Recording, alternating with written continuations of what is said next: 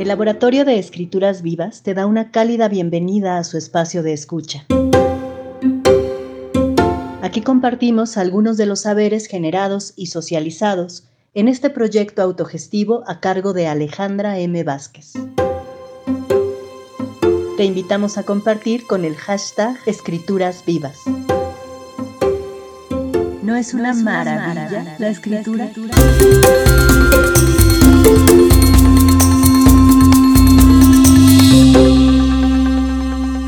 Episodio 8. Fragmento de la sesión de mentoría sobre ensayo que convidó Astrid López Méndez el viernes 10 de septiembre de 2021 como parte del ciclo de ensayo no realista que tuvo lugar de septiembre de 2021 a enero 2022 en la plataforma Patreon. Además de Astrid, se escuchan las voces de Darina Silver, Ana Sánchez y Corina H. Reyes. Muchas gracias, pues me da un montón eh, estoy muy, muy eh, contenta, eh, me siento muy afortunada de, haber sido invitada por Ale a este espacio, eh, a este laboratorio de escrituras vivas. Yo estaba así rogando porque llegara este día, así que les agradezco muchísimo su, paciencia y que estén por acá y espero que, estas notas que, que, voy a compartir el día de hoy pues puedan como dar algún tipo de mapa en sus, en sus escrituras. El ensayo lo vamos a pensar más como una forma, o, sugiero, no tanto eh, lo tenemos que hacer así, pero esa forma como de pensamiento, digamos, mucho más abierto, que no necesariamente tiene que ir eh, hacia la no ficción y que más bien eh, busca sobre todo experimentar. Yo diría que una de las palabras más cercanas al ensayo es la palabra experimentar.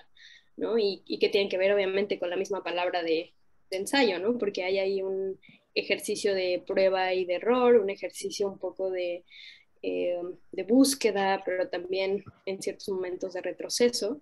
Entonces, eh, pues me gustaría que tengan eso en mente para, nuestra conversación.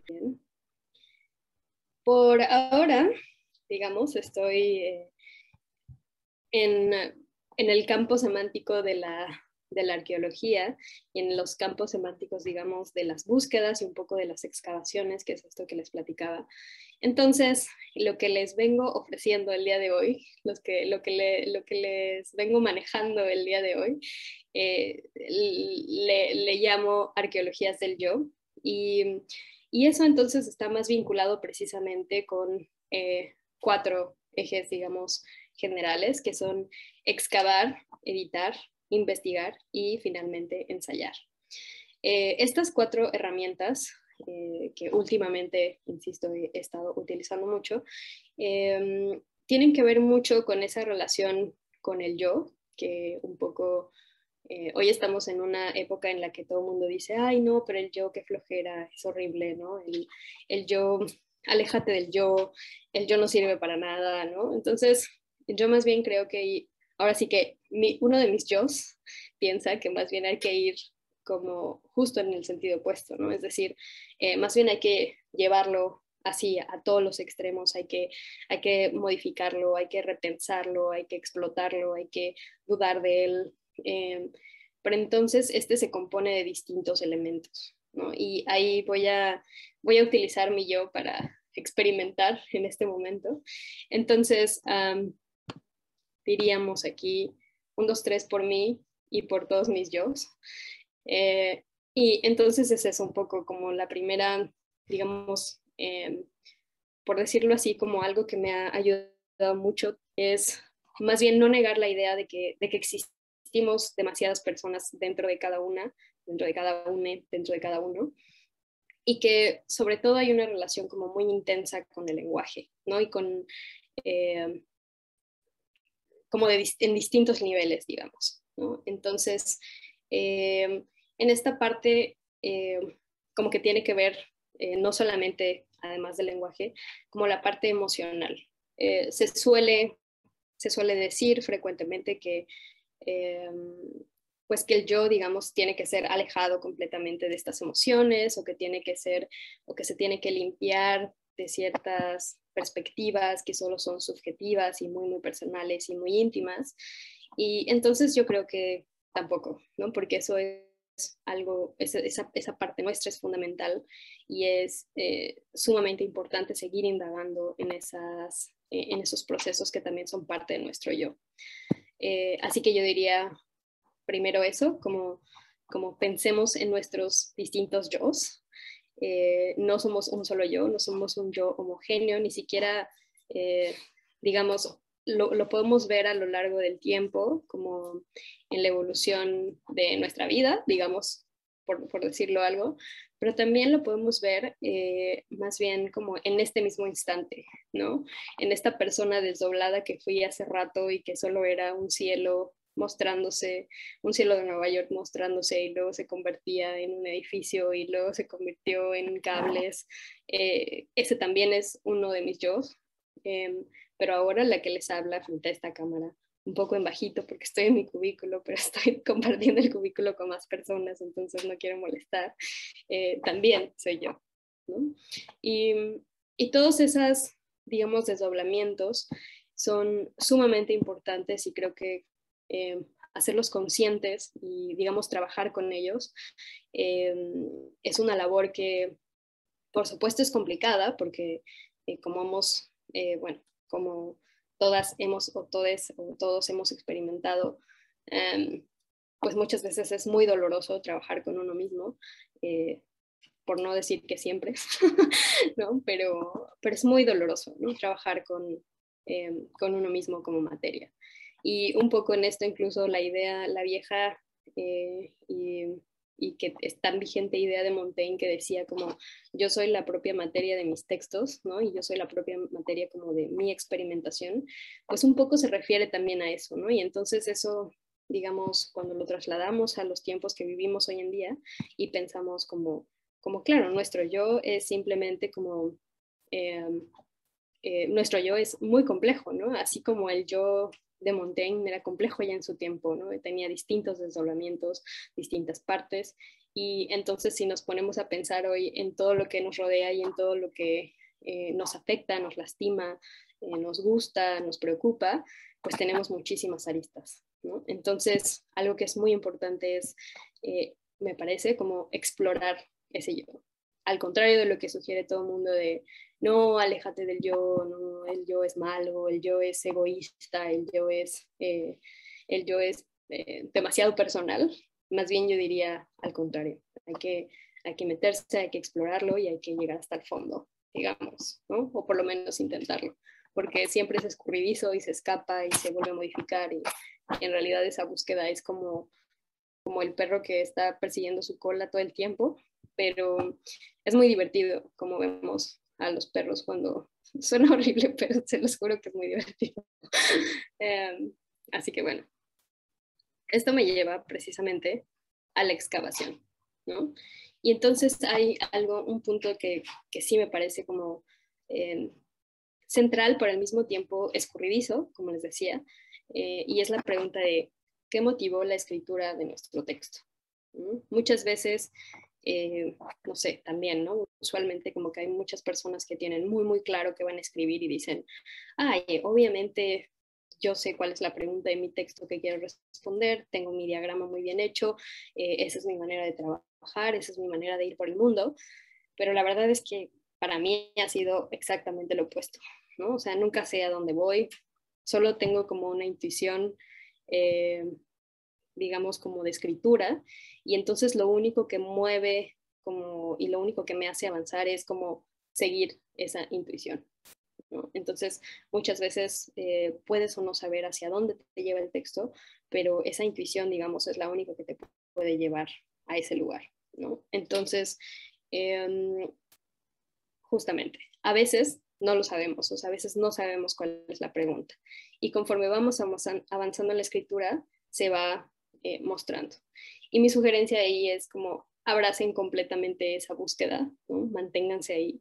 Y muchas veces la acumulación es la que empieza a dar el sentido de hacia dónde vas a ir. O sea, en realidad no es tanto em, que tú lo tengas anticipado, que tú lo vayas a saber de antemano, pero sí la acumulación de material, de lecturas, de, experiencias con amigas, de talleres, de em, laboratorios, de en fin, como de, ese contacto con, esa intuición que, eh, de lo que se quiere escribir, es lo que te lleva, lo que te va haciendo y lo que te va dando el camino de hacia dónde va a ir eh, ese texto.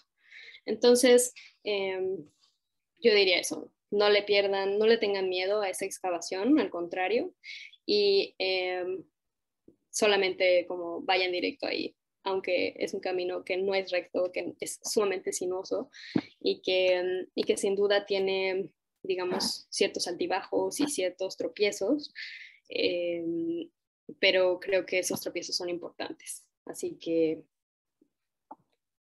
por ahí con la excavación.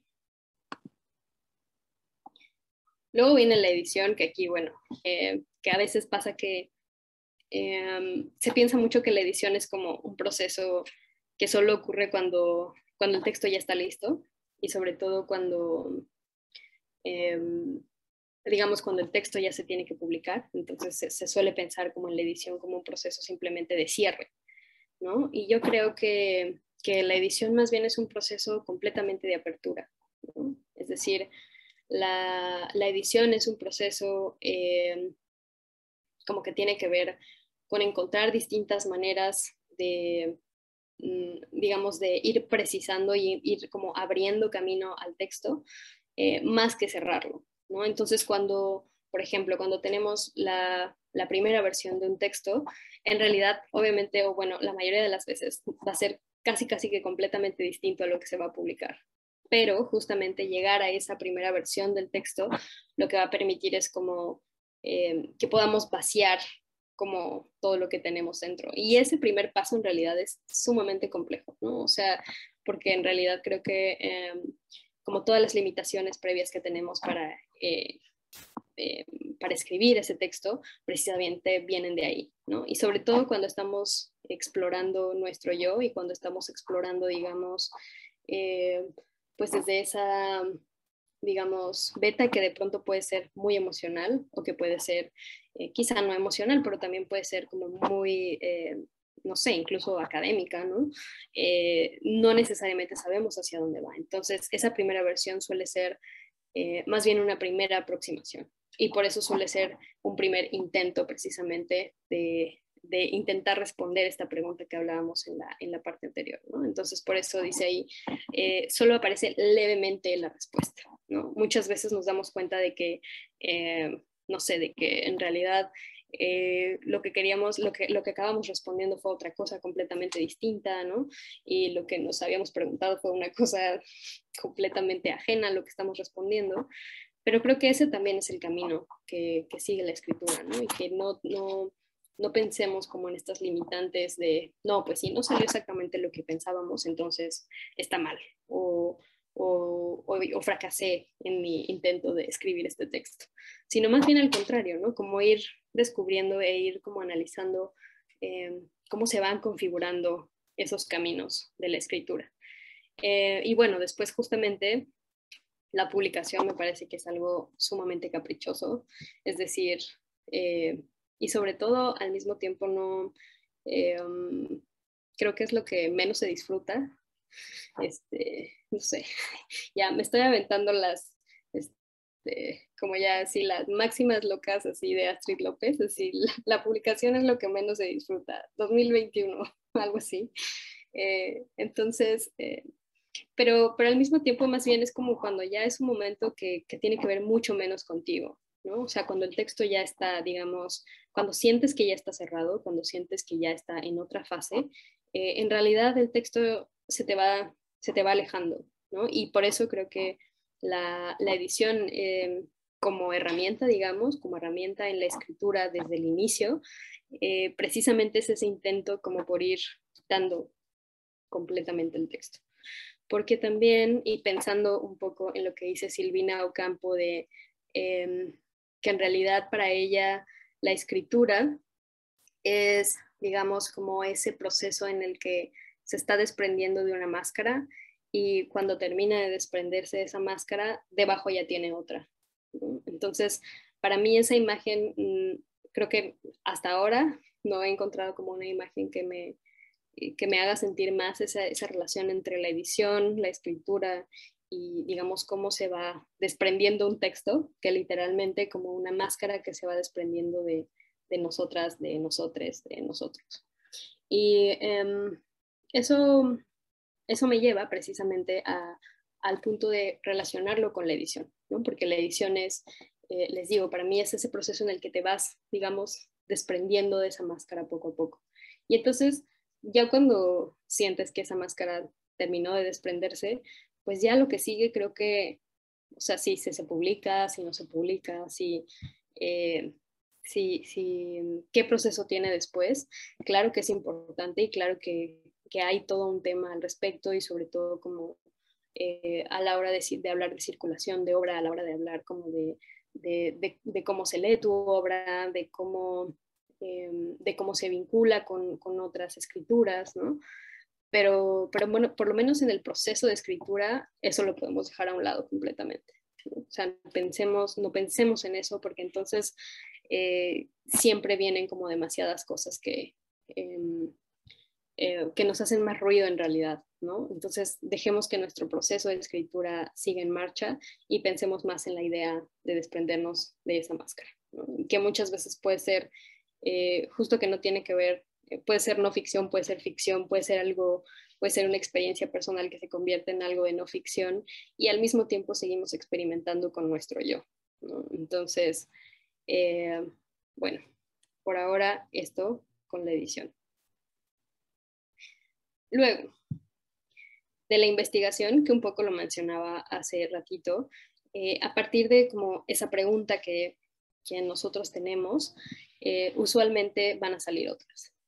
Eh, a la hora de que estamos escribiendo un texto. E incluso, por ejemplo, pensando en este como ejercicio de autoexploración y como de autoexcavación, eh, pues siempre, si, empezamos a, preguntarnos cosas sobre nosotras, eh, empieza a generarse una serie de preguntas que surgen y que se van modificando. Entonces, anótenlas, no desechen ninguna pregunta, ténganlas ahí en mente porque a lo mejor esa pregunta no les va a servir para el texto que están escribiendo, pero se dan cuenta de que sirve para otro texto que quizá en ese momento eh, no lo saben, pero quizá en un futuro se convierte en un libro lleno de todas esas preguntas que van saliendo a partir del primer texto.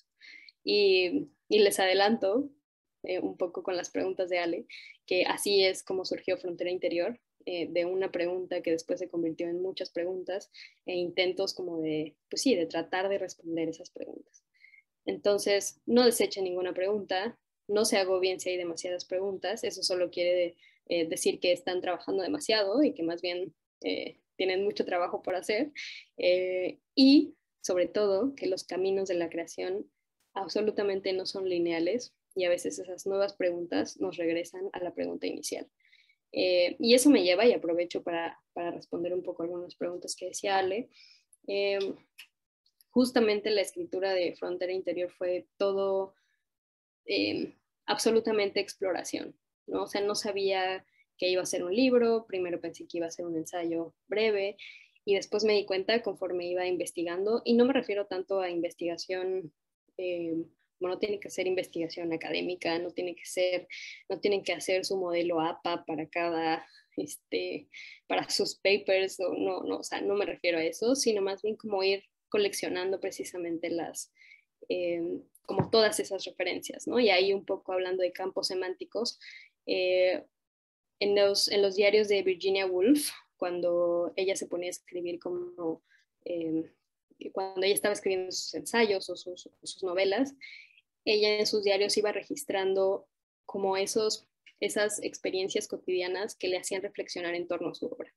Entonces, por ejemplo, si, mm, em, si quería escribir un ensayo sobre, sobre cómo sobrevolaban, por ejemplo, los aviones, que se está un poco en frontera interior, cómo, sobre, cómo sobrevolaban los aviones de la Segunda Guerra Mundial, eh, su casa en Londres y cómo la bombardearon, eh, pues entonces ella iba coleccionando en su diario esas experiencias como asociando sonidos, ¿no? Como estos sonidos me recordaron la caída de las bombas o, estos sonidos me recordaron eh, incluso en otros textos, como en sus novelas.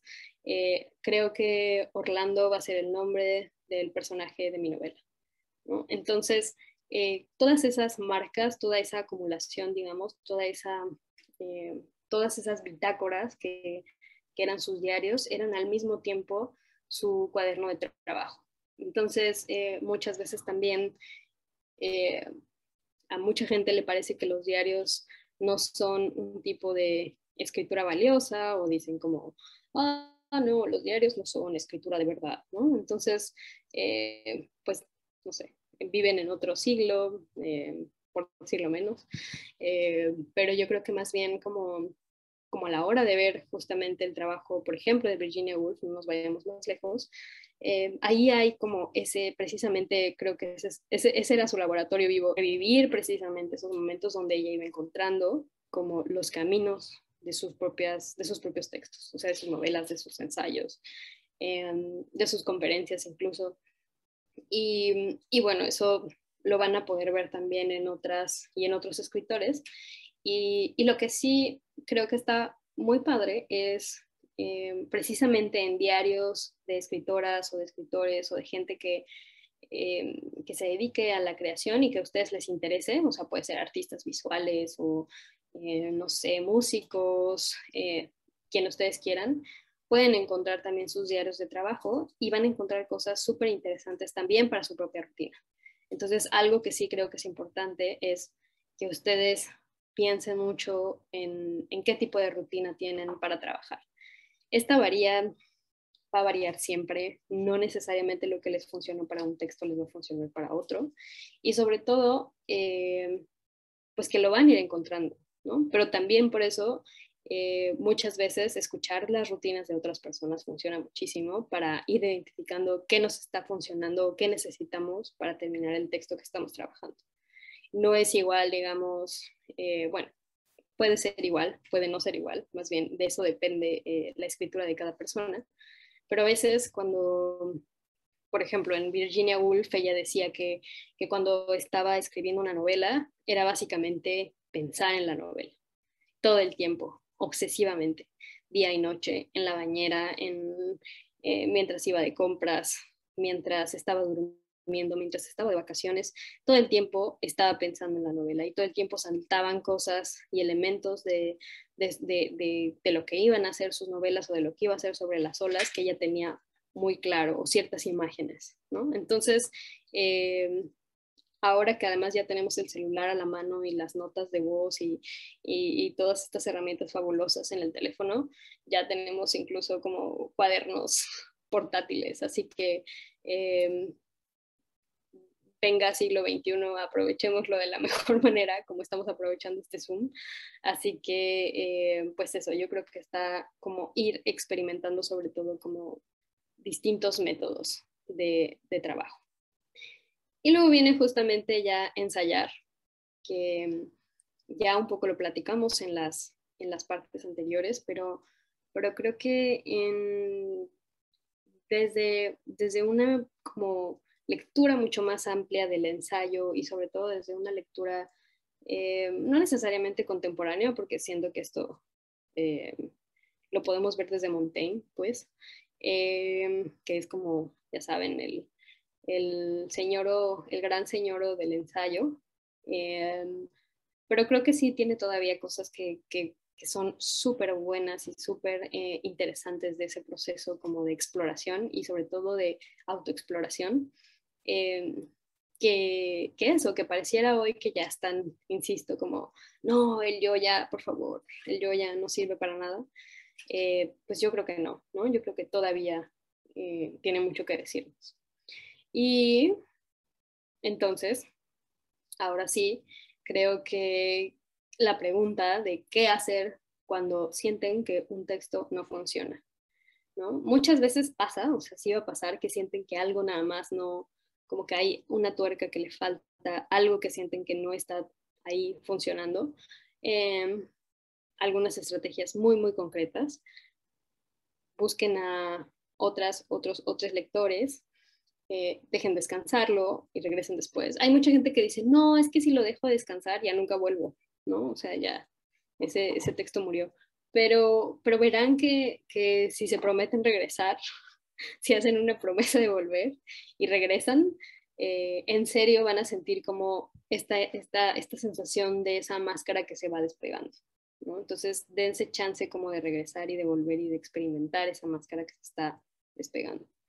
Y después, eh, otra cosa, eh, asegúrense justo de que llegue a una primera versión, aun si solo es para guardarlo en una carpeta de Dropbox o del Drive o de, o de cualquier lugar, pues, ¿no? Es decir, eh, que ustedes sientan que, dijeron todo lo que tenía que decir, que ese texto ya dice lo que querían decir eso, pase lo que pase con el texto, eh, si ustedes también como que insisten y llegan a ese punto, eh, puede que, insisto, ese texto al final sea a lo mejor el inicio de otra cosa o de una novela o de algo, pero intenten llegar a eso, o sea, como que esa sea una meta con sus textos. Entonces tenemos estas cuatro eh, herramientas, llamémoslas así, excavar, editar, investigar, ensayar que no tienen eh, un orden consecutivo, eh, su lugar es perfectamente intercambiable y su fin, en todo caso, es que nuestra escritura se mantenga abierta. Insisto mucho en esta idea de la apertura porque, porque muchas veces se piensa eso, que en realidad cerrar un texto es como, es, es muy distinta la idea de, de, terminar un texto, de sentir que un texto cierra a sentir como que tu escritura está cerrada. Entonces, eh, es muy importante distinguir estos dos momentos porque eh, muchas veces esa, esa, experiencia y esa sensación de que, de que nuestra escritura está cerrada tiene que ver con otras cosas. ¿no? O sea, no tiene ver, que ver con nuestra escritura. Muchas veces son impedimentos emocionales o, o o no sé, personas mala onda que nos están tirando mala onda, eh, o tiene que ver con cuestiones externas, o tiene que ver con que no tenemos tiempo de hacerlo, o que tenemos mucho trabajo, em, no sé, tiene estar relacionado como con muchas cosas que no necesariamente eh, son parte de nuestra escritura. Entonces es muy importante tener esos impedimentos como por lo menos em, identificados para saber que no son parte de nosotras, en ese sentido como como, como si fuéramos ontológicamente eh, receptoras como de, de, estos impedimentos y entonces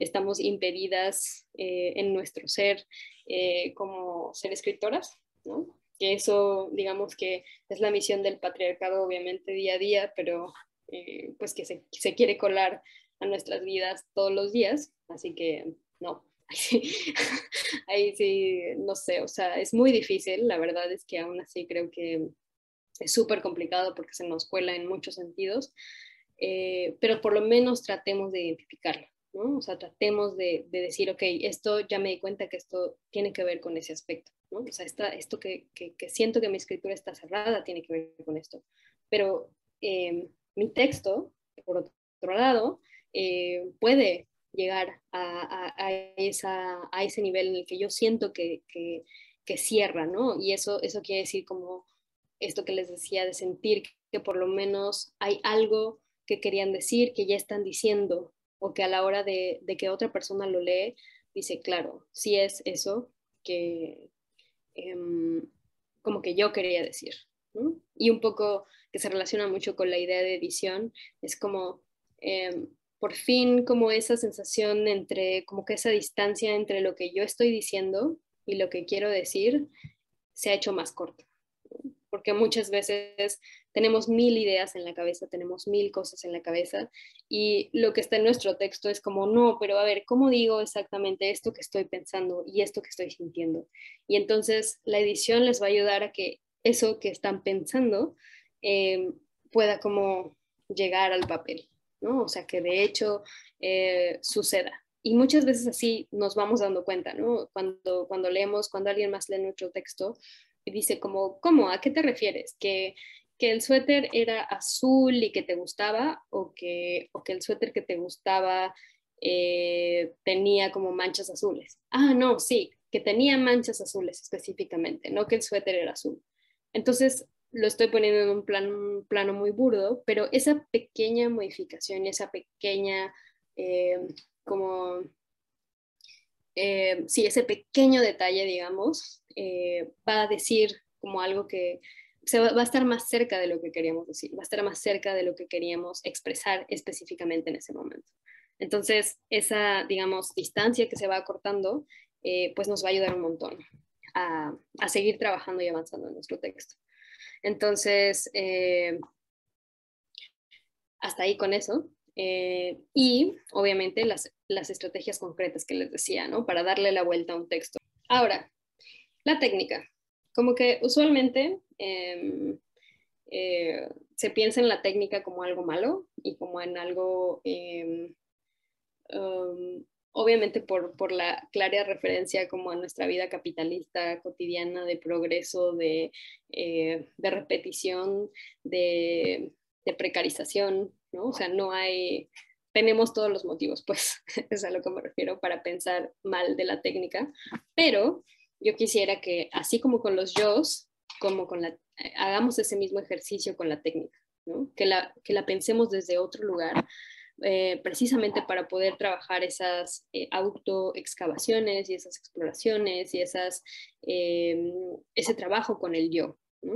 Entonces, en esta parte de la técnica, les propongo tres cosas, ejercicios, repetición y lenguaje. Em, ejercicios que tiene que ver con un poco lo que decíamos más arriba. Eh, ejercicio número uno, intentar excavar tus yo. Y bajo la idea de Donna Haraway, que está en el capítulo 6, de seguir con el problema, eh, que es muy interesante porque ahí lo que hace Donna Haraway es eh, como construye la idea de casa, de su propia casa. ¿Cuál es eh, cómo ha sido, cómo, cómo, ella ha concebido el lugar y el, y el sentido de casa en su vida y cómo se ha modificado. Entonces, eh, esa idea eh, es súper interesante y al mismo tiempo eh, descubrimos con Donna Haraway que es absolutamente cambiante. Y aunque eso eh, nos resulte obvio y decimos, bueno, pues claro, todos tenemos casas distintas, todos tenemos viviendas, viviendas distintas, ¿no? Pero a la hora de hacer esa excavación nos damos cuenta de que de que no teníamos idea de qué tanto es una casa distinta. ¿No? Entonces, eh, creo que es muy importante hacer eso porque así vamos a ir descubriendo un montón de cosas que se relacionan con nosotros, con el lugar donde vivimos, con cómo percibimos el lugar donde vivimos, ¿no? Eh, y eso obviamente nos va a llevar también a cuestionarnos, ¿no? A cuestionarnos a cada una. Después, otro ejercicio que también creo que es importante es este de eh, trata de convertir un texto meramente informativo en una imagen. Y esto, ¿por qué lo llevo ahí? Porque usualmente como que eh, el ensayo sobre todo, y sobre todo cuando, cuando se busca hacer eh, investigación, o sea, cuando ustedes dicen, bueno, la verdad sí quiero hacer un ensayo sobre, no sé, como Em, sobre las computadoras. Entonces quiero saber el origen de las computadoras y cómo se relaciona con nosotros hoy en día. Y entonces tienen que investigar cosas de computadoras y de, y de lenguajes de programación y no sé qué, ¿no? Entonces, eh, toda esa investigación muchas veces eh, es algo, digamos, natural en la escritura, eh, la llevamos directamente, ¿no? Entonces muchas veces tenemos un texto que es mucho más informativo, que lo que nos dice es mucho más, eh, eh, por ejemplo, ¿no? las computadoras se inventaron en el siglo tal y, fueron inventadas a partir de esta red de no sé qué y entonces eh, después surgió el Internet, no sé, estoy solamente inventando cosas. pero el punto es como que, ¿cómo se podría convertir esa em, digamos, esa, esa información en una imagen y que entonces ustedes la escriban. Y justamente les pongo este ejemplo aquí, que es en el prólogo de, eh, del infinito en un junco de Irene Vallejo. Ella pregunta, hace esta pregunta, ¿no? ¿Cómo mantener diferenciado el esqueleto de los datos bajo el músculo y la sangre de la imaginación? Esa es la pregunta que ella hace como en su prólogo y que ella intenta responder a lo largo de su libro, del infinito en un junco. Y es muy interesante porque lo que hace ella es como, em, construir precisamente a partir de todo ese bagaje que ella tenía de su tesis de doctorado de lenguas clásicas en la Universidad de Valencia o algo así, ya no sé si es de Valencia, em, ella hace todo un entramado tal que lo que nosotros leemos es completamente son imágenes de, esa tesis. Entonces, em, el infinito en un junco justo comienza con una imagen de de unos soldados que están eh, como eh, cansados, que están yendo, eh, están en sus caballos y están agotados y están, em, piensan que están haciendo una estupidez, básicamente. eso es lo que podemos ver en esa imagen, porque, porque resulta que su jefe en ese momento, bueno, no, no, era su jefe, era un rey, obviamente, eh, pero entonces, em, eh, bueno, resulta que les, les, le pidieron, ¿no? Les pidió Marco Aurelio que, eh, que fueran por ahí, por distintos pueblos, a, a, conseguir algunos libros porque él quería construir la biblioteca de, como una biblioteca, no, no fue Marco Aurelio, perdón, fue Alejandro Magno, como, eh, sí, perdón. Entonces, Alejandro Magno quería construir justamente la biblioteca de Alejandría y dijo, no, para esta biblioteca yo tengo que tener todos los mejores libros del mundo. Entonces, vayan y quítenle los libros a quienes no se los quieran dar, ¿no? A, punta de lanza y a punta de, eh, de golpes de caballo o algo así. Y em, entonces lo que vemos en, ese, en esa imagen es justo eh, el agotamiento de esos de esos soldados, vemos eh, que no entienden por qué iniciar una pelea por unos libros, ¿no? que no entienden por qué tienen que dejar a sus familias por ir a buscar los tontos libros de, eh, de Alejandro Magno. ¿no? Y, y como que todo esto, esta imagen que les estoy construyendo ahora, surge justamente de todos esos datos. así que por eso creo que... Em, y además, esta, idea que, Irene Vallejo tiene a lo largo de este libro es como em, cómo se ve precisamente una idea. Y por eso creo que es eh, interesante, digamos, tratar de poner la idea en, una imagen. Y esta idea no tiene que ser de un texto específico, o sea, puede ser de cualquier cosa, si lo piensan. Pero eso les va a ayudar también a ir convirtiendo como a lo mejor un pensamiento o una emoción que de pronto es súper cruda en, una imagen, en cómo se ve, ¿no? Y eso, eh, a pesar de que, de que parezca como, oh, no, pero eso entonces ya es narrativa, ¿no? Ya nos fuimos a otro terreno. No, no, se darán cuenta de que, de que sigue mostrando como ese camino también del ensayo y por eso regreso otra vez a lo que decía Ale, ¿no? Y a esta idea de que eh, el ensayo va más allá de ser ficción o no ficción, ¿no? Y el ensayo va más allá de eh, em, también de ser un tipo de escritura específica, como de argumentativa o, em, no sé, como eh, donde ya tengas el esquema específico de que, quieres responder, sino que también explora distintos géneros, ¿no? Y que también explora distintas maneras de escribir entonces, eh, cuando estamos hablando, es decir, el ensayo es más una como, como una forma de obsesión, eh, pero donde tú eh, vas a ir descubriendo cómo muestras esa obsesión. Y entonces puede ser, por ejemplo, justamente en Montaigne, que como dice, bueno, es como soy, soy yo la materia de, de mi trabajo, entonces em, específicamente quiero trabajar eh, con mis emociones a la hora de ver a mi vecino eh, engañando a su esposa, ¿no? Entonces, y con eso voy a tomar de pretexto hablar de la constancia de las personas, ¿no?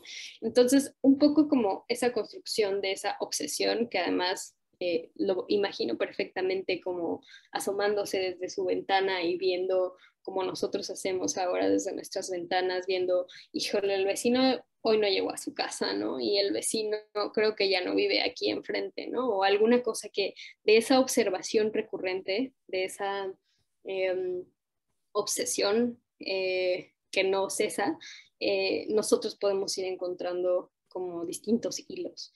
Y por eso también decía al inicio que eh, justo la acumulación es la que va dando esas conexiones. ¿no? Y si se dan cuenta, por ejemplo, en los documentales o en los ensayos visuales, eh, cuando les preguntan a los documentalistas, bueno, pero entonces tú cómo haces tu documental? Así de, no, bueno, o sea, yo tengo horas y horas grabadas, horas, horas, horas y horas grabadas. Y esto que vio la gente es simplemente una hora editada de material. ¿no? Entonces, ustedes también, o sea, ese, ese ejercicio, ese trabajo visual se va reflejando justamente en, eh, en la acumulación y en, cómo vamos a ir trabajando los textos. Em, y luego el tercer ejercicio que les quiero dejar también es un poco del que ya habíamos hablado, que eh, traten de conocer como más rutinas y busquen otras opciones. Eh, les dejo ahí justo ese libro que me encanta recomendar, que es un libro que se llama Rituales Cotidianos de Mason Curray. Son literalmente como son tres páginas de cada persona que elige este escritor. Em, y lo que hace es justo se dio la tarea de buscarlas, eh, las rutinas de muchas personas, de muchos escritores científicos, eh, políticos, filósofos, de todo.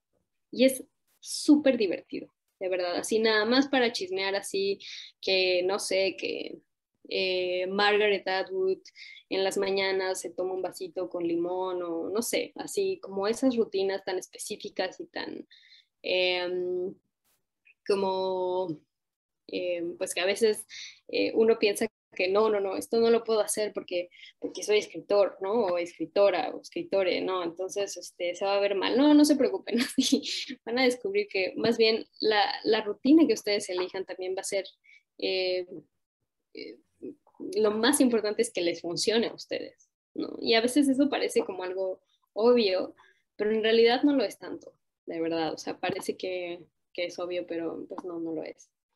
Y eh, um, la repetición.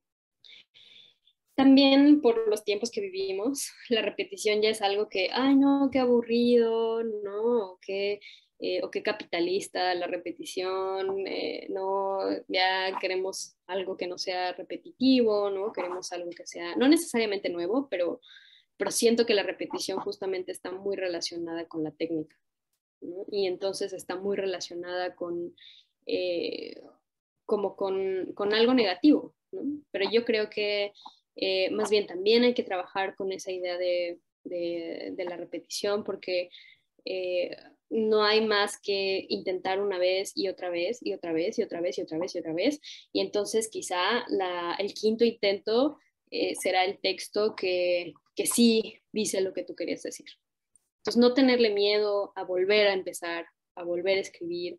insisto, más sobre todo diferenciando esto que, de lo que hablamos hace ratito, ¿no? Como la parte, eh, la carga patriarcal, por llamarla de alguna manera, o sea, esa como decir, a ver, esta repetición es por carga patriarcal o porque, porque necesito darle una tuerca a mi trabajo, que es distinto.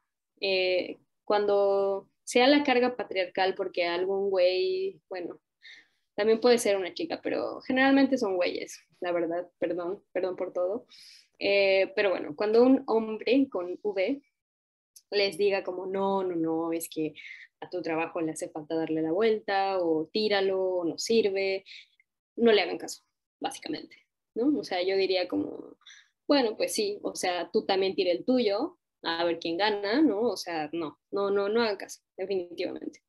Pero, pero cuando sienten que esa vuelta de tuerca, o sea, sienten que está ahí, que necesita darle, que necesitan como seguir indagando en la pregunta o que quizá lo que se respondieron con ese texto no era lo que querían decir, entonces sí, entonces regresen, repitan, intenten otra versión, eh, intenten a lo mejor con otra, eh, no sé, incluso como un poco lo vamos a ver en la, en la siguiente, eh, en la siguiente diapositiva, pero ahí es donde justo las herramientas técnicas y específicamente el, como el, las variaciones en el lenguaje les van a ayudar un montón a salir de esa, de esa sensación de que no están avanzando.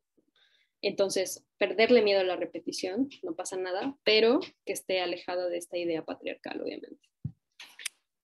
Y luego, por último, el lenguaje. Em, a mí, en, digamos, en las, como que en la, por lo menos hasta ahora, quizá mañana cambio de opinión, pero el trayecto que, eh, que me ha llevado hasta ahora en la escritura, digamos, eh, me ha llevado también a darle un peso sumamente importante al lenguaje. Eh, para mí el lenguaje es como súper importante, igual que, que, las experiencias personales, que, que las emociones, que, que, todo lo que te lleva a, pues sí, la vida misma, digamos, tiene un peso sumamente importante y el lenguaje también. Entonces, tres cosas con respecto al lenguaje. Eh, en la prepa, luego, luego me, ya me han dicho que, que, no es cierto que en la prepa no te enseñan esas funciones formales y yo le, le, seguí dejando aquí que las que nos enseñan en la prepa, pero si no se las enseñaron en la prepa, eh, las pueden googlear y está así como, este, están muy, no, no están tan sencillas porque la verdad es que sí sienten como, son como, ya saben, como cosas un poco teóricas, pero en realidad si, si las buscan en Google les va a aparecer algo muy sencillo y va a estar súper bien también si no las, eh, si no se acuerdan o si no las vieron en la prepa. Entonces, estas funciones nos van a ayudar un montón para, para ver de qué manera o en qué nivel estamos utilizando el lenguaje, ¿no? Por ejemplo, con lo que decíamos hace ratito de Irene Vallejo, eh, hay, hay, un punto donde el lenguaje es, cuando es solo información, estamos utilizando una función específica del lenguaje. Pero bueno, cuando, por ejemplo, leemos un poema que está basado en una eh, historia eh, o en una nota periodística de 1970, digamos, pues entonces el poema ya no es en sí mismo esa información periodística, ya tiene otra función del lenguaje ese poema. Entonces, que ustedes vayan identificando cómo están utilizando el lenguaje y esas funciones, sobre todo en términos más eh, como para que ustedes puedan jugar también con ellas, ¿no? O sea, no se trata así como de, eh, yo sé que esa es, este, yo sé que esa es informativa, entonces es referencial, ah, yo sé que esa es eh, como de un poema, entonces es poética, perfecto, ¿no? O sea, ya, bien, no, sino más bien como, como que ustedes vayan detectando cómo funciona el lenguaje y entonces justamente puedan ir encontrando mecanismos en sus textos para lograr esos eh, no, no, me gustaría decirle efectos, porque creo que eso también nos lleva como a un terreno, eh, eh, pues sí, de cierta literatura efectista, digámoslo así, pero sí más bien como, como con esto que decíamos de acortar la distancia, ¿no? Quizá lo... quizá, por ejemplo, la función poética nos funcione más en un texto en un ensayo, o sea, no estoy diciendo que no, que sea un ensayo con un tono poético precisamente, eh, con un lenguaje poético, pero sigue siendo un ensayo, sigue siendo una exploración, sigue siendo una indagación, una autoexcavación. Entonces, eh, que ustedes vayan, digamos, cruzando ahí las distintas funciones del lenguaje. Eh, y luego justamente lo que les decía, ¿no? Los usos literarios y los usos cotidianos, ¿no? Colección de citas, si hay algo que les gusta mucho, anótenlo, ¿no? Tengan un diario de trabajo, si tienen un diario personal, ahí pueden mismo, como Virginia Woolf, ir anotando sus cosas personales. Eh, y luego eso, cómo se utiliza en distintos contextos, con qué fin, ¿no? Y ahí un poco lo que decíamos también con Irene Vallejo, de la cita o el dato informativo a la imagen. Piensen cómo se puede convertir eso que vieron en material de escritura.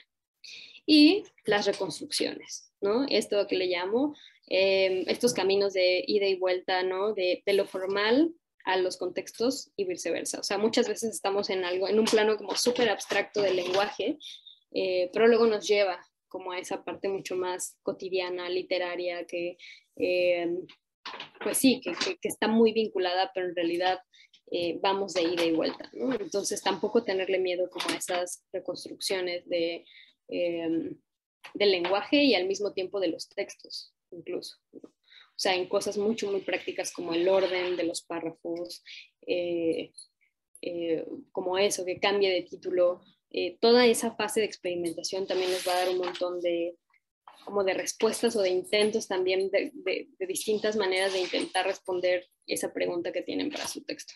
Si quieren, les cuento ahora sí un poquito de, de la frontera. Em, asociándolo un poco a todas estas etapas que les acabo de contar.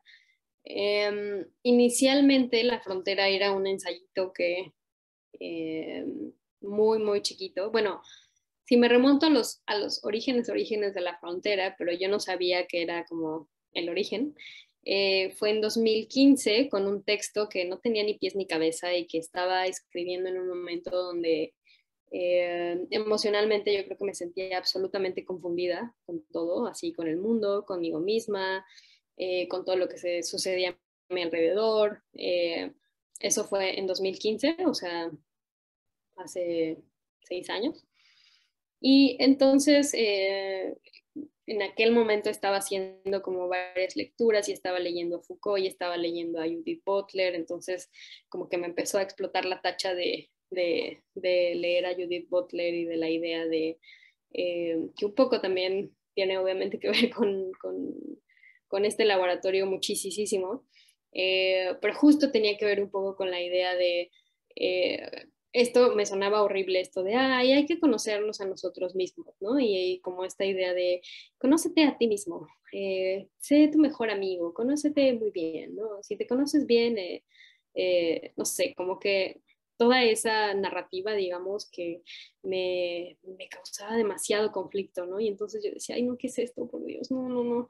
Y, y entonces fue cuando encontré justamente esta idea de Foucault de como de cómo eh, los sentidos se invirtieron. De hecho, como decía, no, pues en la antigüedad eso era al revés, ¿no? O sea, como que en la antigüedad decía como eh, el cuidado de uno mismo en realidad debería de ser lo primordial, porque si no nos cuidamos a nosotros mismos, en realidad el conocernos no importa, ¿no? Entonces, eh, o más bien el conocerse a sí mismo solo llega después de cuidarse a sí mismo y no al revés, ¿no? Aunque parezca que usualmente es al revés. Entonces como que esa idea me explotó en la cabeza y, escribí un texto muy extraño, ¿no? que después se convirtió en una sección que está ahora en Frontera Interior. Em, pero entonces lo escribí para otra cosa y se quedó ahí y nunca se publicó y, ya, ¿no? Y, y, después en 2017, em, en 2017 me di cuenta de que quería escribir un, un ensayo que tuviera que ver como con, como con partes sumamente íntimas eh, y dolorosas que, que, no entendía de mí misma y que al mismo tiempo me causaban, eh, como que me seguían atormentando, por decirlo de alguna manera. Eh, ahora no, no tengo otra palabra quizá en este momento que no sea atormentar, pero bueno, que me, que me, que me obsesionaba más bien, más allá de atormentarme, ¿no? Que, o sea, que intentaba entender esas, esas emociones que me causaban ciertos momentos emocionales, ¿no? Y que obviamente em, en mayor o menor grado había ocasiones en las que me lastimaban, ¿no? Entonces, em, empecé así como, bueno, voy a pensar en esos momentos específicos de mi vida que, en los que me he sentido de esa manera. Y, y ya salió, ese, salió como un texto en 2017 y dije, ah, ok, sí, este es como un primer acercamiento. Y entonces como que mi radar empezó a hacer ese, el de, sí, ya sé. Ay, sí, de, telenovela total, ¿verdad? Así de, sí, la experiencia del, del tormento, algo así. Eh, pero, pero bueno, entonces, en 2017 fue cuando empecé a, eh, como que la, intuición iba por ahí, ¿no? Como esas emociones que son al mismo tiempo confusas, pero que me lastiman, pero que eh, me hacen sentir mal y no entiendo por qué me hacen sentir tan mal, eh, empecé a dar ese recorrido, ¿no? Como que dije, ok, esto va por aquí. Y, y, después me di cuenta que tenían que ver esos momentos, muchos de ellos, o con poesía, o con, o con poemas, o con poetas, entonces ahí dije, órale, esto está muy extraño y al mismo tiempo como, em, o con música, porque también tenían que ver con música. Y empecé a encontrar como ahí en esa acumulación de la que les hablaba también hace poquito, como que me empecé a dar cuenta de que ahí había un hilo que yo no había notado. O sea, como de esos momentos en los que, eh, pues sí, que, que, lo hacemos todo el tiempo, ¿no? En realidad, o sea, si nos gusta, o sea, eh, no sé, si nos gusta como la guayaba, ¿no? O el sabor de la guayaba, eh, quizá nos guste el sabor de otra fruta ácida, ¿no? Porque está relacionada. Entonces, eh, no hay algo sorprendente en que nos guste la guayaba y que a lo mejor nos guste la fresa, ¿no? Pero cuando nos damos cuenta de eso es como, wow, sí, ¿no? ¿Cómo no me di cuenta? Por ejemplo, mi descubrimiento tardío de las frambuesas y de las cerezas, así, porque nunca las había probado en su, sin, sin esa cosa rojita, las cerezas, ¿no? Así como de esas que ponen en los helados, así todas horribles, que, ¿no? Y cuando las pruebas así al natural, que es como, wow, ¿por qué no había probado esto nunca en mi vida, ¿no? Entonces, te das cuenta, ¿no? Entonces a mí me pasó con las frambuesas y me pasó con las cerezas. Eh, y, a esa idea me refiero cuando, cuando estamos construyendo un texto, en realidad también estamos haciendo eso, ¿no? como que estamos, eh, vamos a ir identificando esas partes, eh, esas relaciones que están ahí en realidad, o sea, esas relaciones están ahí, pero, pero a nosotras nos toca ir y como encontrarlas y entonces decir, ah, claro, mira, esto, es, esto era obvio, ahí estaba, ¿cómo no lo vi? ¿no? Y, y entonces en 2017 que empecé a como es, así como anotar esas, esas, esos momentos, esas experiencias que quería como explorar, me di cuenta que eran más de las que el texto, de las que ya estaban en el texto que ya había terminado, ¿no? Entonces dije, oh, creo que esto más bien se va a convertir en un texto un poquito más grande. Y entonces seguí rascando y seguí buscando y luego ya me di cuenta que tenía una lista enorme y dije, no, esto ya se salió de control, como siempre, así como toda la vida que se sale de control, así se salió de control. Y, mm, y, ahí fue cuando me di cuenta que, que, Frontera Interior sí iba a convertir en un libro. ¿no? Hasta 2018, de hecho creo que sí, hasta 2018 me di cuenta de que se iba a convertir en un libro. Y, y siempre como muy... Eh, como con cero, les digo, como con cero claridad de hacia dónde iba. Y sobre todo como algo de lo que estaba convencida era de que quería trabajar esos momentos sumamente íntimos, eh, sumamente dolorosos, pero, pero quería llevarlos justamente a otro nivel de lenguaje, es decir, no quería, porque son, o son historias que al mismo tiempo no son mis historias, porque son... Eh, fragmentos de momentos específicos eh, que no solamente son míos, pero que al mismo tiempo yo he deformado porque eh, han pasado muchos años, y, pero al mismo tiempo se han modificado mis sentimientos hacia esas personas que aparecen en esos momentos, ¿no? Y todo eso, por supuesto, que afecta, por supuesto, que modifica esa construcción en el lenguaje eh, de todas esas imágenes. Entonces, eh, pues yo no sabía básicamente hacia dónde ir. Eh, después, justo cuando me dieron la beca de la Fundación para las Letras Mexicanas, pero ahí fue, fue como, creo que el escenario y el, y el momento como más difícil porque, eh, porque yo no sabía hacia dónde iba. o sea, obviamente, digamos, eh, inducido por mí, fue el momento más difícil inducido por mí, pues, porque al mismo tiempo no sabía hacia dónde iba y entonces cada vez que había una especie de tallereo del texto, eh, no tenía ni pies ni cabeza. Y lo admito así en este momento. Obviamente en ese momento no lo admitía porque, eh, porque estaba de por medio que mantuviera la beca. Entonces, claro, todo, todo esto tiene sentido, sí, obviamente, no hay que defender el texto eh, pero en el fondo de mi corazón yo sabía que no tenía ningún sentido porque yo misma no sabía hacia dónde iba a ir, ¿no? Y, y, eso, como que se vinculaba mucho y ahora pienso mucho en esta idea de Calazo que él decía como em, el gurú de, de, la edición, no me dejara, Alan no me dejara mentir, eh, nuestro, como es el señor de los, de los editores, así como Montaigne es el señor de los ensayistas. Entonces, Roberto Calazo decía que que en realidad un libro eh, nunca se sabe qué vas a escribir, ¿no? O sea, que ahí es entonces cuando empieza la escritura, cuando, cuando tienes que perseguir lo que quieres escribir, ¿no? Cuando, cuando tienes esa, solamente esa intuición de que quieres escribir, pero no sabes hacia dónde va, ¿no?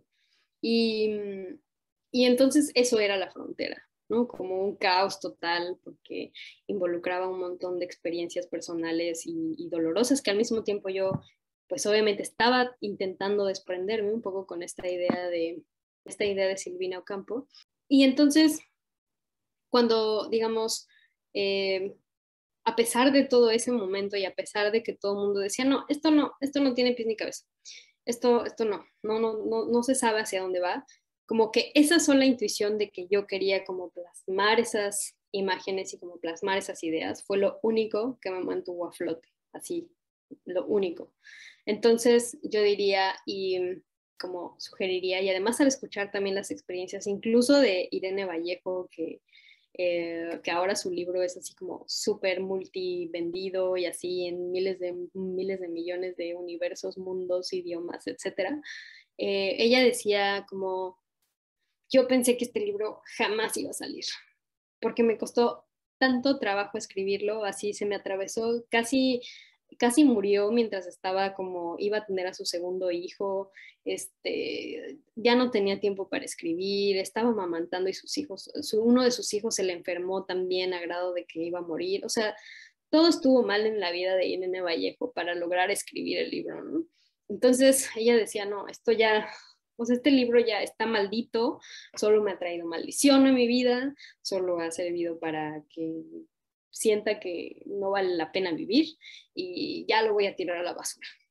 Y entonces, cuando estuvo a punto de terminarlo y ya lo terminó y lo entregó, fue así como, bueno, ya, ya, se puede ir a la basura, ya no quiero saber nada. Y de pronto fue como, wow, es un libro maravilloso, etcétera, y, listo, como que lo demás ya lo hemos visto. Entonces, eh, por eso además diría que, que además si, si se presenta esa dificultad, como que o más bien, quizá no hay momentos donde no se vaya a presentar la dificultad, ¿no? A la hora de estar escribiendo.